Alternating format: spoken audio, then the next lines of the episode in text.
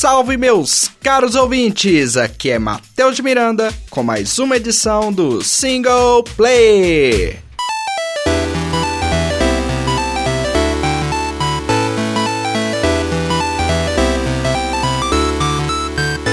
Hoje eu quero falar de um grande jogo que me cativou muito e eu tenho certeza que há muita gente também que o jogou. Ori and the Blind Forest.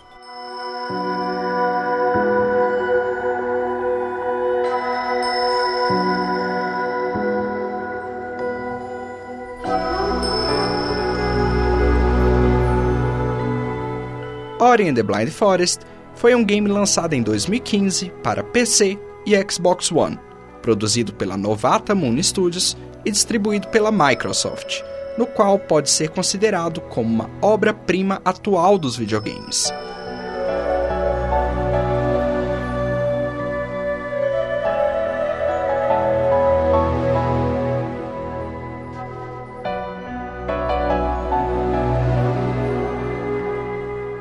Começando pela história do game, Ori é o espírito materializado que caiu do céu em uma chuva de estrelas cadentes e foi resgatado e adotado por Naru, um animal que vive na floresta cega. Ori cria um laço muito forte com Naru e um certo dia começou a ter muita escassez de água e comida na floresta, dizimando todos os recursos naturais de lá. E Naru, nesse meio, não resistiu e morreu deixando Ori sozinho no mundo. A grande floresta, que tem uma entidade e narra toda a aventura do nosso protagonista, começa a perder sua força e Ori, em sua solidão, precisa encontrar meios para salvá-la. O game começa a partir deste ponto.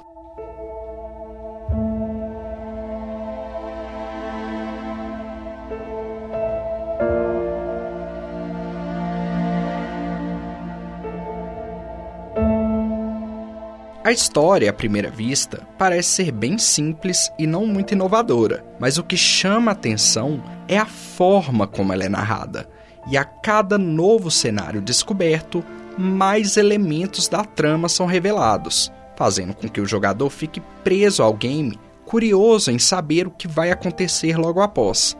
A Floresta Cega, além de linda, é muito enigmática e grandiosa. Então, são muitos os lugares para explorar e descobrir. É interessante ressaltar que no jogo você percebe que Ori é muito pequeno em comparação ao cenário. Isso faz com que o jogador sinta a imensidão e a intimidação da floresta.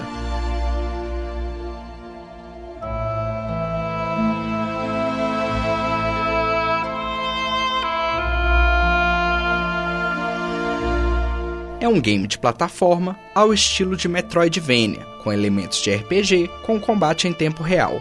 Logo no começo, você encontra Sign, um espírito que se diz ser uma força que irá te ajudar em sua jornada. Ora em si não possui ataques. É com Sign que você ataca os inimigos com magias, que são feixes de luz que causam dano a eles.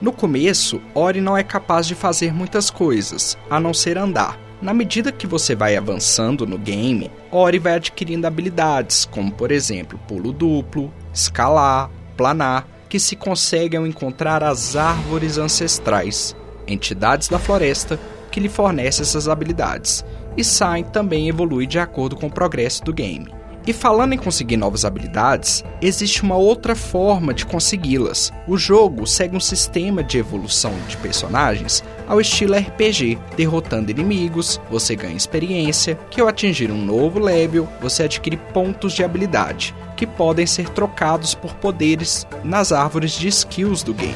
E você também pode encontrar esses pontos avulsos pelo mapa.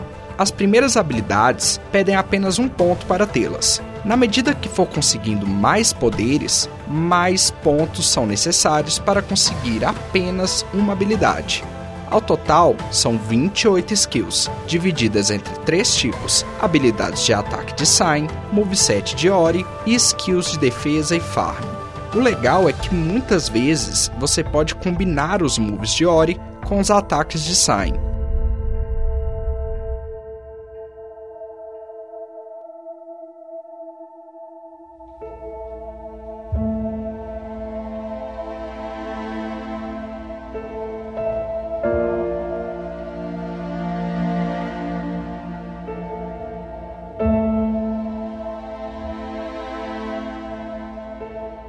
No status de Ori, temos células de energia e de vida, que são representadas por pequenas esferas azuis e verdes, respectivamente, na parte inferior da tela.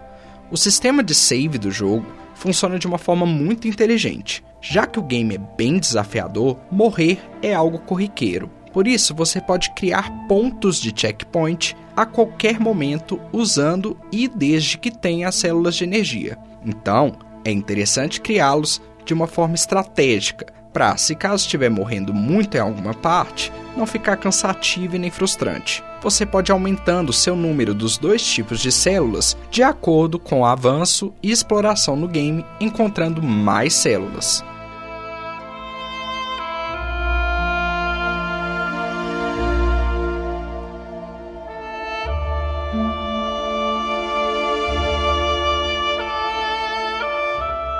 Na medida que você vai descobrindo o cenário, vai registrando em seu mapa os lugares que você já conheceu, mas você também encontra fragmentos do mapa durante sua jornada, que mostram os lugares que você ainda não explorou.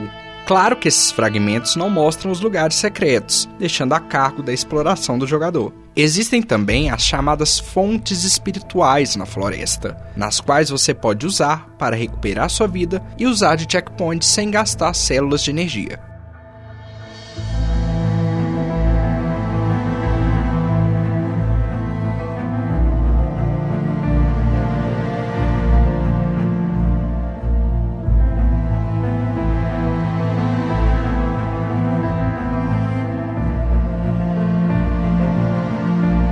Em diversos momentos do game, você vai se deparar com muitos puzzles para resolver, e geralmente você deve usar os movesets adquiridos de Ori ou até mesmo os poderes de Sain para resolvê-los. Na medida que for avançando pelo jogo, os puzzles ficam mais difíceis de serem resolvidos.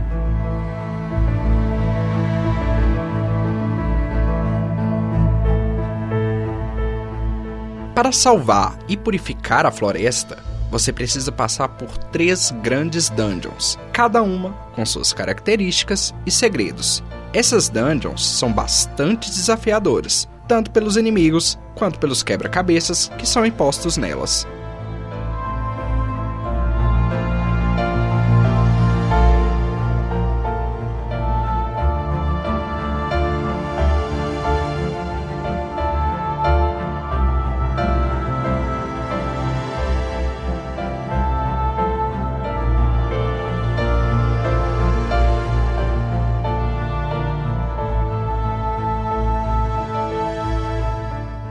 O game é incrivelmente bem trabalhado em todos os aspectos, mas o que chama mais atenção é o visual.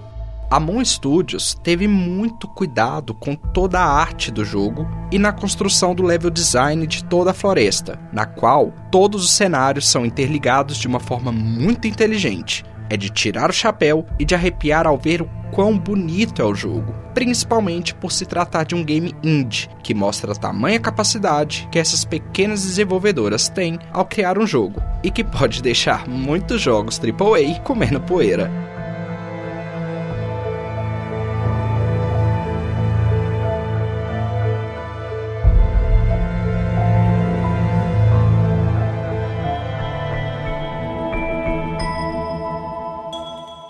Faço destaque também da trilha sonora do game, que também é muito bem trabalhada. As músicas dos ambientes são suaves e melancólicas, que te ajudam a relaxar a tensão da dificuldade do jogo. Também aumentam muito a imersão e fortalecem bastante a ambientação da floresta. Nos momentos mais tensos, as músicas são de arrepiar e te deixa até sem fôlego da tamanha imersão que a trilha causa. A qualidade e o cuidado nas músicas são de espantar toda a trilha é tocada pela orquestra de Nashville, dando bastante destaque para o piano e os instrumentos de sopro. A trilha é daquelas que é boa de escutar até mesmo fora do game. Foi toda composta por Gareth Cocker. Deixo na descrição do programa um link com todas as músicas do game para vocês terem um pouco da experiência de Ori.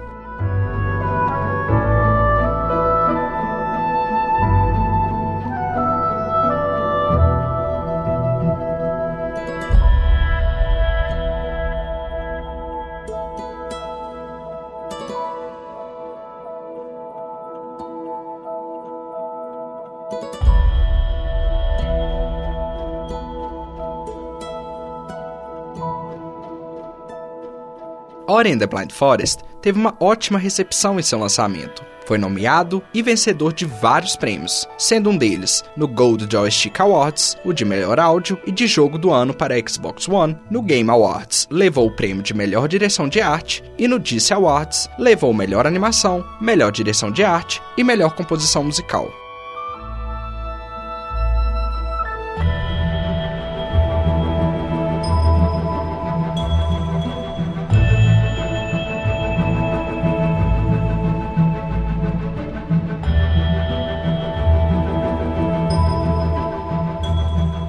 Em 2016, foi lançada a versão definitiva de Ori and the Blind Forest, que introduz uma nova área, a Black Root Burrow, que conta mais sobre o passado de Naru. Duas novas habilidades, que são o Dash de Ori, no qual Ori cria uma explosão de impulso e vai para a direção comandada, e o Light Burst, no qual Sain joga uma espécie de bombas de luz. Também foi adicionado algo que senti bastante falta no game original, que é o fast travel de uma fonte espiritual para outra. Já que a floresta é muito grande, fica difícil você ter que voltar em certos cenários para explorar sem uma forma de viagem rápida.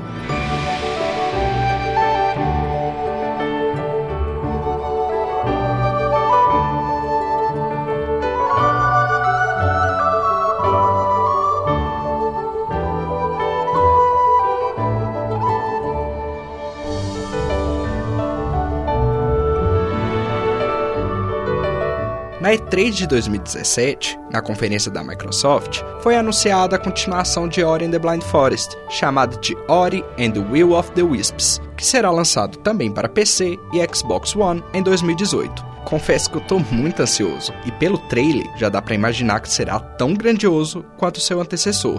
Vou deixar também o trailer dele na descrição do programa.